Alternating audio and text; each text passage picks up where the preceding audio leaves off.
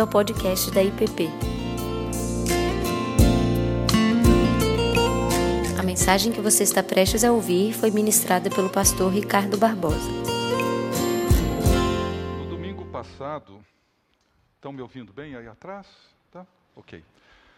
No domingo passado, nós meditamos sobre o Salmo 102, um salmo onde o poeta, o salmista, traz essa tensão que existe no relacionamento entre um Deus que é eterno e nós que somos limitados, mortais, com uma existência muitas vezes efêmera, curta, marcada por sofrimentos, marcado por perdas, por dor, por profundas angústias e esse é o drama que o salmista descreve nesse salmo.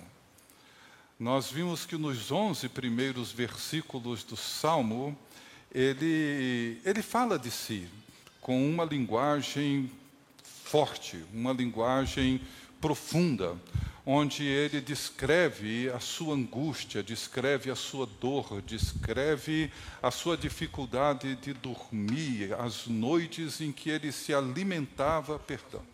Hã? Deixa eu ajustar seu microfone só um minutinho. Uhum.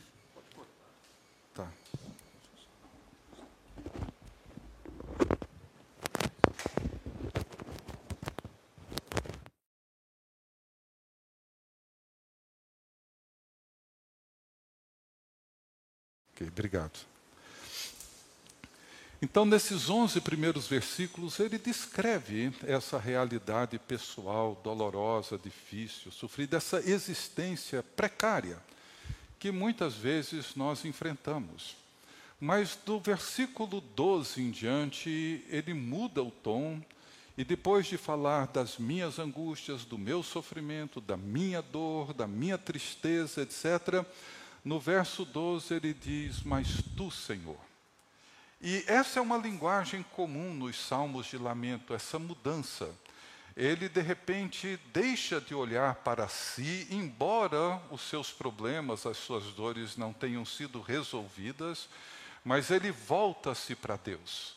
E ele passa a perceber uma outra realidade, a sua linguagem muda, o seu referencial muda, deixa de ser ele e passa a ser um Deus que, ao longo da história, tem cuidado do seu povo, dos seus antepassados, e por causa disso ele encontra significado, ele encontra segurança, ele encontra estabilidade na sua vida. Ele percebe que é exatamente pelo fato de Deus ser um Deus eterno e que ele pode olhar para o futuro e para as gerações que virão, e olhar para trás e para as gerações que já se passaram, e reconhecer que Deus sempre agiu com fidelidade. E é essa eternidade de Deus que transcende a transitoriedade da sua existência, que dá significado para ela, mesmo sendo vivida em meio a muita dor, muito sofrimento. Hoje eu gostaria de considerar um outro aspecto que envolve esse tema, a eternidade de Deus, do Deus que adoramos, e que nos ajuda a dar significado, a dar sentido para a nossa existência, mesmo em meio às dificuldades, às dores, às lutas, às perdas que vivemos.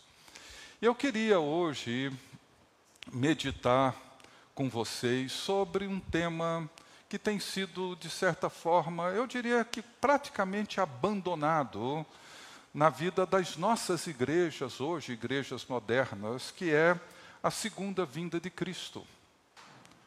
Eu queria meditar um pouco sobre ela.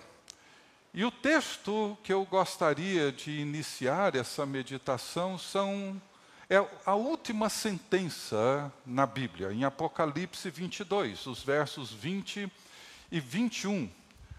Apocalipse 22, 20 e 21, onde ele diz assim: Aquele que dá testemunho destas coisas diz: certamente venho sem demora. Certamente venho sem demora. Amém. Vem, Senhor Jesus. A graça do Senhor Jesus seja com todos.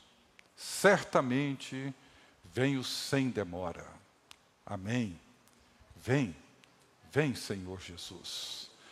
Deus bendito, ajuda-nos a olhar para essa perspectiva que envolve nossa vida e a nossa fé e trazê-la, ó Deus, para o mundo no qual vivemos hoje, de forma que ela nos dê esperança, sentido, significado para a vida de cada um de nós. No nome de Jesus. Amém. Essa é a oração do povo de Deus. Vem, Senhor Jesus. É assim que a Bíblia termina. É assim que se encerra a revelação bíblica. Uma oração curta, uma oração simples, uma oração que deveria ser pronunciada por nós continuamente, mas eu não sei quantos de nós têm orado assim. Mas este é o fundamento da esperança cristã. No dia em que Jesus foi levado aos céus, conhecido como o dia da ascensão do nosso Senhor, os dois anjos disseram aos discípulos que estavam ali em Jerusalém, no capítulo 1 de Atos, eles dizem assim: Varões galileus, por que estáis olhando para as alturas? Este Jesus que dentre vós foi assunto ao céu, virá do modo como viste subir. Esse Jesus que foi levado aos céus, ele voltará voltará, da forma como vocês viram ele subir. O autor da carta aos Hebreus, ele faz uma afirmação também impressionante no capítulo 9, os versos 27 e 28, onde ele diz assim: E assim como aos homens está ordenado morrer em uma só vez, vindo depois disto o juízo, assim também Cristo tendo se oferecido uma vez para sempre para tirar os pecados do, de muitos, aparecerá segunda vez, sem pecado, aos que o aguardam para a salvação. Aparecerá segunda vez para os que o aguardam para a salvação. Nós encontramos mais de 300 passagens no Novo Testamento que se referem à segunda vinda de Jesus Cristo. Mas, como eu disse, não tem sido um tema considerado com frequência no cristianismo contemporâneo, moderno. Eu mesmo, olhando para os meus arquivos de centenas de sermões, textos, artigos, eu não encontrei um sermão dedicado exclusivamente a esse tema. Esse tema está presente em vários textos, em vários artigos, em vários sermões, mas não nesses últimos anos em que eu tenho conseguido registrar essas coisas, não encontrei. E isso acendeu um sinal de alerta porque, pelo menos no que diz respeito a mim, eu pude perceber o quanto esse tema não tem sido considerado com a devida importância. Porque a segunda vinda de Cristo diz respeito a esse conjunto que envolve a revelação, o propósito redentor salvífico de Deus. Nós temos criação, nós temos a encarnação, nós temos a crucificação, nós temos a ressurreição, nós temos a ascensão de Cristo e a sua promessa de que voltará um dia. E esse é um tema que fundamentalmente diz respeito à esperança. Ele diz respeito à esperança. E escatologia é essa palavra complicada, estranha, que se usa para tratar desse tema, da segunda vinda de Cristo. Mas a escatologia bíblica cristã é esperança, diz respeito à esperança. E uma grande diferença que existe entre os cristãos do primeiro século e os cristãos do século 21 é que no primeiro século Os cristãos, os discípulos de Jesus, eles tinham consciência de que já viviam o início do fim. Isso era uma certeza que eles tinham. A promessa da vinda de um Salvador havia se cumprido em Jesus de Nazaré, na sua encarnação, na sua vida, na sua morte, na sua ressurreição, na sua ascensão. E isso fez com que os propósitos de Deus fossem realizados. O reino de Deus encontrava-se já presente estabelecido. O Espírito Santo é enviado em Pentecostes e o povo de Deus é estabelecido como o povo da nova aliança. E a promessa de um novo céu e uma nova terra já podiam ser percebidos, vislumbrados.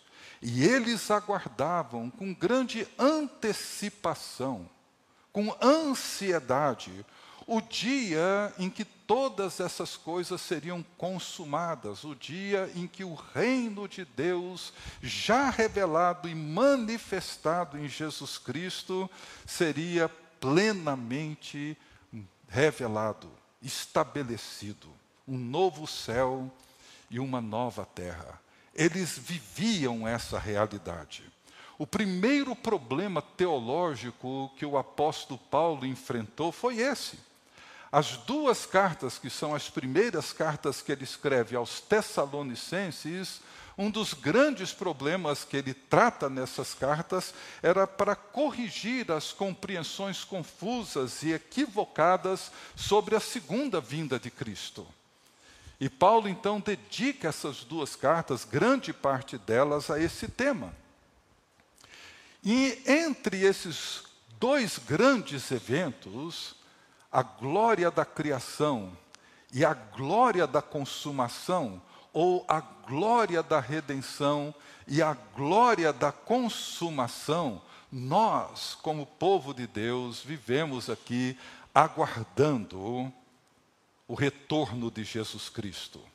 A vida segue, como conhecemos bem, com idas e vindas, altos e baixos, com as experiências boas e ruins, as perdas e os ganhos, as alegrias e as tristezas.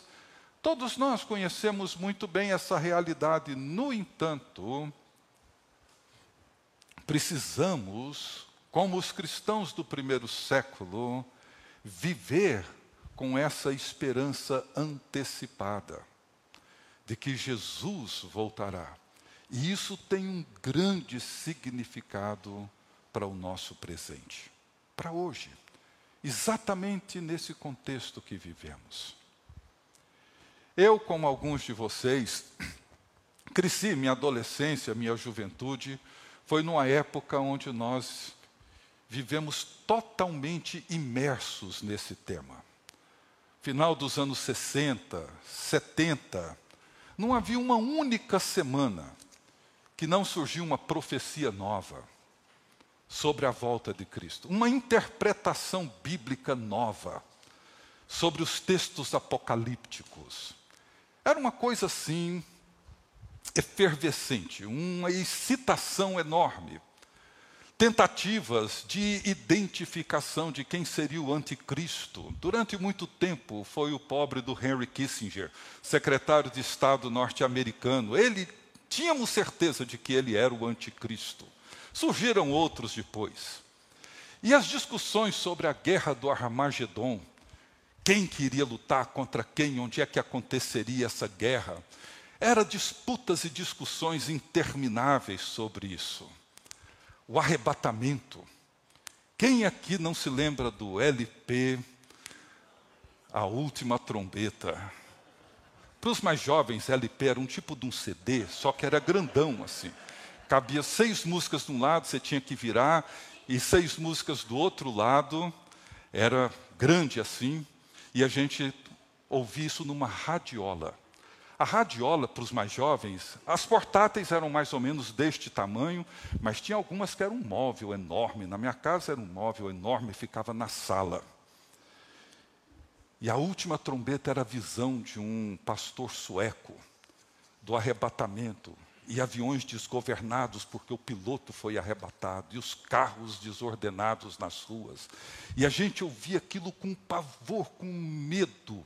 Aquilo criava em nós pesadelos enormes. E depois desse LP e do sucesso dele, a gente via os adesivos nos carros escritos assim: em caso de arrebatamento, esse veículo ficará desgovernado. E a gente andava com aquilo assim no vidro de trás do carro. E os livros de Hal Lindsey, A Agonia do Grande Planeta Terra. Um pavor aquilo. E nos anos 90 eu não li e nem vi, mas surgiram aquelas novelas dos Deixados para Trás do Tim LaHaye, que também causou muito sucesso. Isso sem falar nos debates intermináveis sobre amilenismo, pré-milenismo, pós-milenismo, pré-tribulacionismo, pós-tribulacionismo. E se vocês acham que a gente vive hoje uma polarização enorme, com igrejas se dividindo, naquela época se dividia por esses debates que ninguém conseguia entender mais nada. É claro que houve naquela época muito exagero, mas era um tema muito presente para nós, muito presente interpretações confusas, equivocadas, medo, muito medo, pavor, pesadelos. Eu me lembro, gente, da primeira vez, talvez a única, que eu fui numa matinê num domingo. Bom, para os mais jovens, matinê era a sessão do cinema no domingo à tarde, ou à tarde, chamava matinê. A gente ia no cinema às duas da tarde. E eu fui, meio escondido dos meus pais, sozinho, assisti um filme. E durante todo o filme eu fui tomado por um pavor, porque para mim Jesus ia arrebatar a sua igreja e eu ia ficar porque eu estava dentro do cinema e não iria participar do arrebatamento. Saí do cinema desesperado. A cidade estava tranquila, mas eu precisava encontrar minha tia Teresa, que era a mais crente da família. Se ela não tivesse sido arrebatada, ninguém mais tinha sido. Quando eu encontrei na casa da minha avó, fiquei feliz e em paz. Mas sabe, talvez em virtude desses exageros, em virtude dessas confusões que vivemos nos anos 60, 70, Guerra Fria e o risco de uma catástrofe mundial, etc. Uma vez passado isso, as coisas não aconteceram, não se cumpriram. Então, começou a haver esse desinteresse, esse esvaziamento em relação a esse tema. Mas eu queria destacar que é importante a gente lembrar que escatologia diz respeito a essa segunda vinda de Cristo. O mesmo Cristo que viveu entre nós, o mesmo Cristo que nasceu da Virgem Maria, o mesmo Cristo que morreu por nós, que nos perdoou, que nos redimiu, salvou, reconciliou, o mesmo Cristo que venceu a morte, que ressuscitou, o mesmo Jesus que está sentado à direita de Deus Pai, o mesmo Cristo que governa o universo e diante de quem todo joelho se dobrará e toda língua confessará que Ele é o Senhor, é Ele que voltará. Trata-se do nosso encontro com Ele. Ele que é a nossa vida. Ele que é a nossa esperança. Ele que é a nossa segurança, Ele que é a nossa salvação.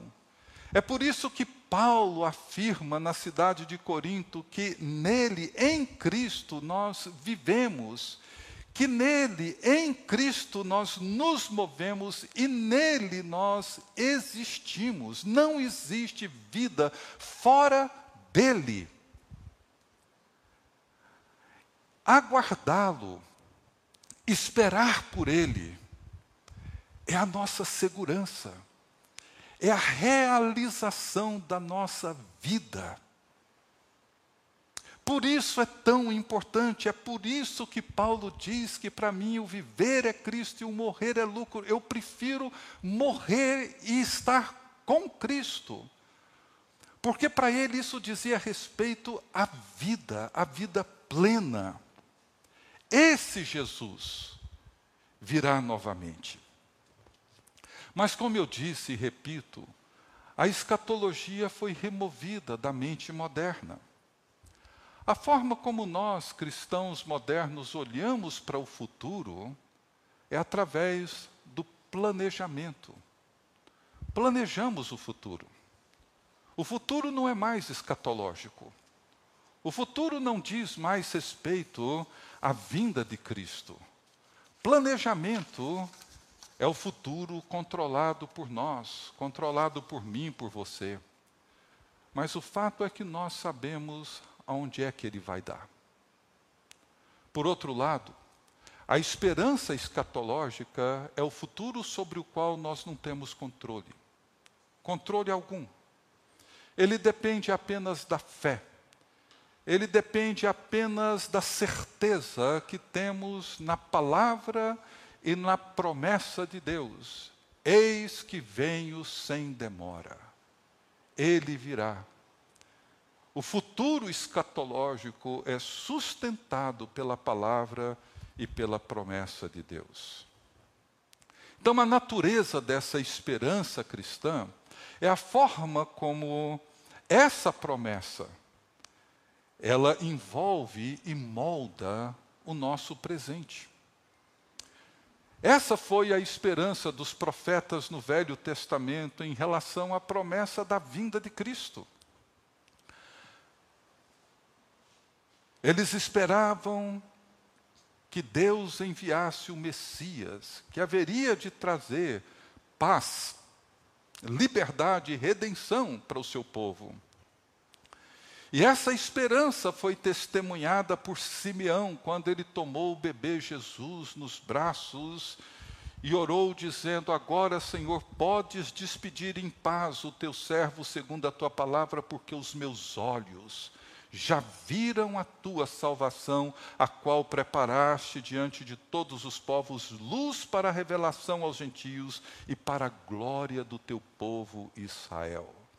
Veja como que a esperança da vinda do Messias moldou o presente da vida de Simeão, não só dele, mas da profetisa Ana, aquela senhora já idosa. Todos eles tiveram as suas vidas moldadas pela promessa de Deus, o seu presente moldado pelo futuro escatológico de Deus. E quando a promessa se cumpriu, eles estavam prontos para reconhecer que aquilo que Deus estava fazendo era exatamente aquilo que Deus havia prometido. Essa é a esperança que Paulo, escrevendo aos Romanos, afirma que não se confunde. A vida dos cristãos do primeiro século não foi moldada pelos jornais, pelos noticiários, não foi moldada pela cultura consumista, pelo futuro planejado ou pelo medo e pela ansiedade, mas por uma certeza. Esse Jesus que dentre vós foi assunto aos céus, virá do modo como viste subir. Essa promessa moldou a vida do povo de Deus, dos discípulos de Jesus do primeiro século. Uma preocupação do apóstolo Paulo, Pedro, perdão, era o risco da acomodação diante da demora da volta de Cristo. Eles aguardavam com tanta ansiedade que, mal Jesus tinha sido ascendido aos céus, eles já esperavam que ele voltasse imediatamente. O risco que o cristianismo sempre viveu. E algumas pessoas naquela época provocavam a fé dos discípulos, dizendo: onde está a promessa da vinda de Jesus? As coisas continuam exatamente como eram.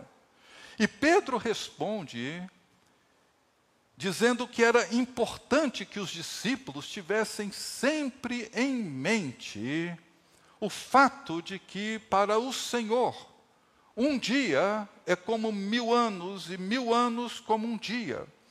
E o tempo cronológico não é o tempo do Kairós. O tempo cronológico é uma realidade que conta o nosso tempo, o nosso relógio, mas não o de Deus. E é por isso que ele conforta os cristãos dizendo que Deus não é prisioneiro do nosso calendário. O calendário divino não está atrasado, pelo contrário. Deus é paciente e deseja que todos cheguem ao arrependimento, mas ele virá. E nós seguimos aguardando o novo céu e nova terra. Eu quero concluir com três considerações que eu acho importante para nós mantermos essa perspectiva. Teriam muitas, teria muitas, mas três que nos ajudam a manter em perspectiva a vinda de Cristo. Primeiro, nós somos peregrinos. É assim que somos descritos em toda a narrativa bíblica. Somos peregrinos nesse mundo. O nosso destino é o novo céu e a nova terra. Gregório Grande, que viveu no século VI, ele dizia que nós sempre corremos o risco, como peregrinos que somos, de nos distrairmos com a paisagem da viagem e perdermos de vista o nosso destino. De repente, nós olhamos muito mais através da janela e nos contentamos com a paisagem a ponto de, num dado momento, nós perdemos de vista o nosso destino. Jesus, na sua oração conhecida como oração sacerdotal, quando ele ora pelos seus discípulos, por aqueles que estavam com ele e por nós também, ele diz: Eles os seus discípulos, eu, você, aqueles que estavam com ele, ele diz: eles não são deste mundo, como também eu não sou. Nós somos peregrinos. Estamos passando por ele. O nosso destino não é o planejamento que fizemos do nosso futuro. O nosso destino é o novo céu e a nova terra. Uma segunda observação a nossa realização plena se dará quando Jesus voltar.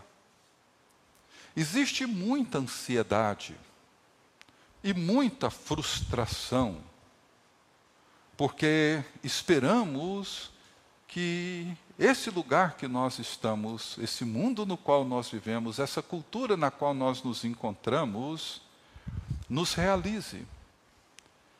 E nós sabemos que isso não vai acontecer. Isso não é possível. Podemos até conquistar algumas coisas, mas nos realizar, jamais. C.S. Lewis ele dizia o seguinte, que as criaturas não nascem com desejos, a menos que exista satisfação para eles. Um bebê sente fome. Bem, existe uma coisa chamada comida. O patinho quer nadar. Bem, existe uma coisa chamada água.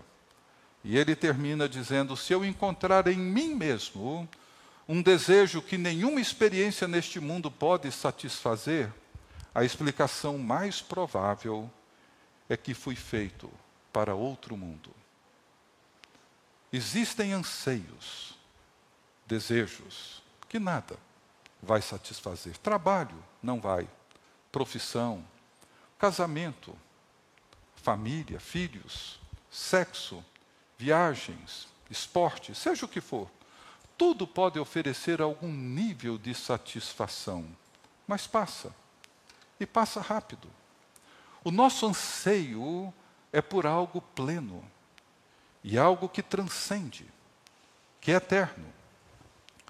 Um autor católico chamado Christopher West, é um leigo que escreveu um livro chama Enchei estes corações.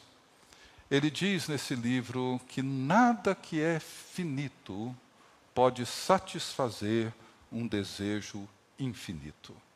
nada que é finito pode satisfazer um desejo infinito. E nesse livro ele reconhece que nossos desejos, nosso desejo por amar e ser amado, nosso desejo por sexo, nosso desejo por segurança, nosso desejo por uma infinidade de coisas, são expressões de um desejo maior, de um desejo mais profundo. Nos lançamos nessas coisas, mas elas rapidamente se dissipam ele diz que fomos criados e redimidos para alguma coisa maior, mais profunda, mais plena. E ele diz assim: eu anotei esse parágrafo. Ele diz: aquela fome, aquela nostalgia, aquele anseio podem ser despertados não apenas por uma música favorita, mas também por um filme, por um poema, ou por meio de um encontro ou a beleza da criação. Fomos feitos para algo mais. E esse algo mais está faltando. Escapa-nos. Mas seja o que isso for, nós o queremos. Nós o queremos. Fomos criados por Ele e fomos criados para Ele. Salvos por Ele para Ele. A nossa vida está nele, em Jesus Cristo. E só seremos plenamente realizados enquanto homens e mulheres quando estivermos plenamente nele e com ele. Em terceiro lugar, o reverendo Eugene Peterson numa palestra que ele deu vários anos atrás na capela do Regent College, sobre esse tema, sobre a esperança escatológica, ele terminou com uma proposta, no mínimo, estranha e surpreendente. Ele propôs a antecipação da morte, o que ele chamou de praticar a morte.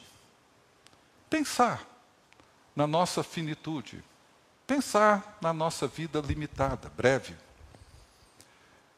E ele comenta que essa era uma prática relativamente comum entre os monges da Idade Média, que de vez em quando eles dormiam num caixão, para lembrar da sua própria mortalidade. Uma boa sugestão, não é? Hã? Os puritanos do século XVI, eles costumavam colocar um crânio na sala de estar da casa, para lembrar da sua mortalidade. Ele comenta que foi com a sua esposa visitar um mosteiro beneditino nos Estados Unidos e havia um cemitério na propriedade do mosteiro. E caminhando com um monge, ele viu uma cova aberta e perguntou quem havia sido enterrado ali. Ele disse: Não, o último sepultamento aconteceu algumas semanas atrás, essa daqui fica aberta esperando o próximo de nós. É para a gente lembrar que um de nós, a qualquer momento, vai descer essa sepultura. Antecipar a morte. Gente, pode parecer estranho, mas o pregador de Eclesiastes, ele reconhece que há sabedoria em considerar a morte. Ele diz no capítulo 7, depois dele dizer que havia experimentado tudo, achou que podia encontrar sentido na riqueza, nos amores, aquisição de bens, patrimônio, sabedoria, conhecimento, e ele se entregou a tudo isso e foi descobrindo que tudo isso não satisfazia. E aí no capítulo 7 ele diz assim que o dia da morte é melhor do que o dia do nascimento. Melhor é ir à casa onde há luto do que ir à casa onde há banquete. Pois naquela se vê o fim de todos os homens e os vivos que o tomem em consideração. Veja que conselho sábio. Melhor é você ir num lugar onde existe luto do que num lugar onde há festa e banquete. A festa e o banquete nos iludem. mas o luto nos coloca em contato com a realidade da existência humana, efêmera, limitada, muitas vezes sofrida. É um bom conselho, vocês não consideram? Porém, muito mais do que antecipar a própria morte, é antecipar a vinda de Jesus Cristo, orando todos os dias, dizendo: Vem, Senhor Jesus, vem, vem, Senhor Jesus.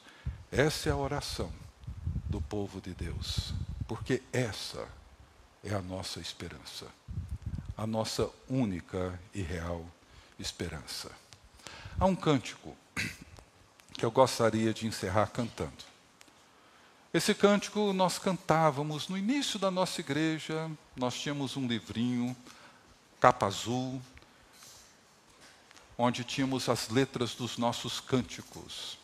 Tinha nesse livrinho. Depois nós demos um salto tecnológico para o reto projetor, que era uma máquina mais ou menos deste tamanho. Bom, depois vocês veem no Google isso, não vou explicar para vocês hoje não. Mas e aí acho que esses hinos foram se perdendo. Mas é um hino que fala, e me chamou a atenção, porque eu percebo que nós temos tão poucos hinos e cânticos que falam desse tema, que tocam nesse assunto da segunda vinda de Jesus Cristo, da nossa esperança escatológica. Vamos nos colocar de pé e vamos cantar esse cântico. Você acabou de ouvir o podcast da IPP.